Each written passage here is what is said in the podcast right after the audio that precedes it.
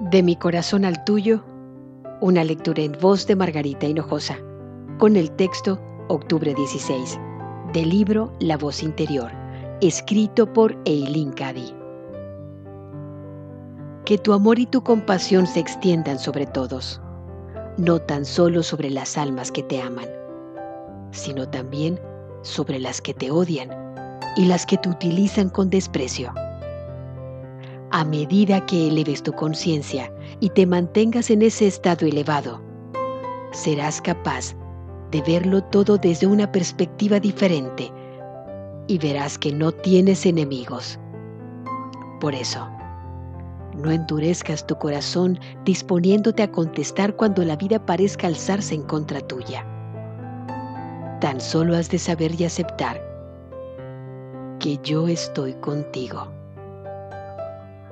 que yo estoy guiándote y dirigiéndote y que todo está muy bien. A continuación, relájate y mira tan solo lo mejor surgir de cada situación.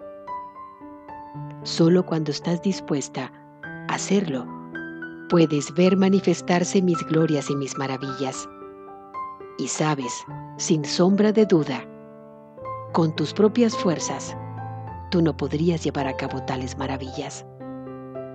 Por lo tanto, levanta tu corazón y dame el honor y la gloria. De mi corazón al tuyo, una lectura en voz de Margarita Hinojosa.